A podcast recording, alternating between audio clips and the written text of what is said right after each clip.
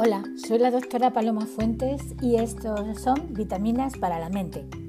En el podcast de hoy vamos a hablar de la receta para apreciar lo bueno. Durante millones de años nuestra especie solo ha tenido un único objetivo, sobrevivir. Por eso nuestro cerebro tiene una capacidad biológica innata para apreciar antes y con más intensidad lo negativo, es decir, el riesgo y la amenaza, que aquello que resulta positivo para nosotros, es decir, la oportunidad. El doctor Rick Hanson lo explica de una manera que a mí me parece muy gráfica. Él dice que nuestro cerebro es como velcro para lo negativo, es decir, lo atrae, y como teflón para lo positivo, es decir, lo expulsa. Y aunque es cierto, pues a mí me parece que no deja de ser bastante injusto, porque nuestra vida discurre rodeada de miles de cosas estupendas, personas maravillosas y experiencias fantásticas que nos pasan desapercibidas y por lo tanto no entran a formar parte de nuestra experiencia vital, solo por el hecho de que nuestro cerebro las deja escapar literalmente, porque no las apreciamos y por lo tanto no podemos incorporarlas a nuestro día a día. Lo importante es que sí somos capaces de entrenar nuestro cerebro para cambiar esta situación y lograr que las experiencias positivas no pasen por ti como agua a través de un colador, sino que queden depositadas en tu memoria para siempre, para que las valores y las disfrutes cada vez que lo desees. Tres consejos para lograrlo. Primer consejo.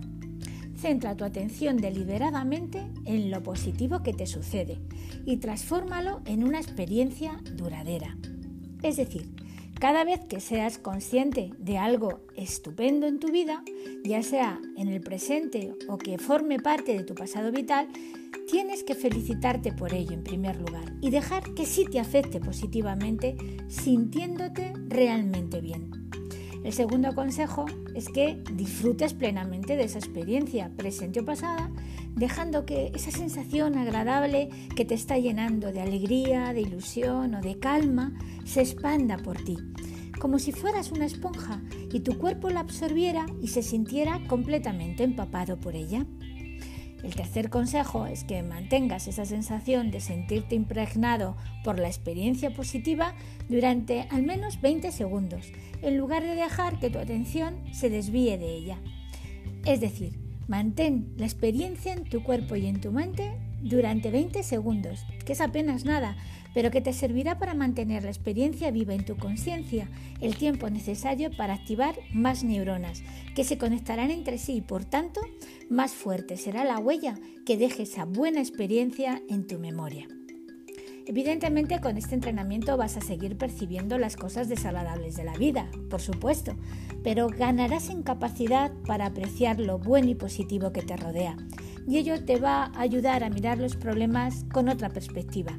Elevarás tu nivel de energía personal, tu estado de ánimo y descubrirás que cuentas con mucho más recursos personales de los que creías para ofrecerle a los demás.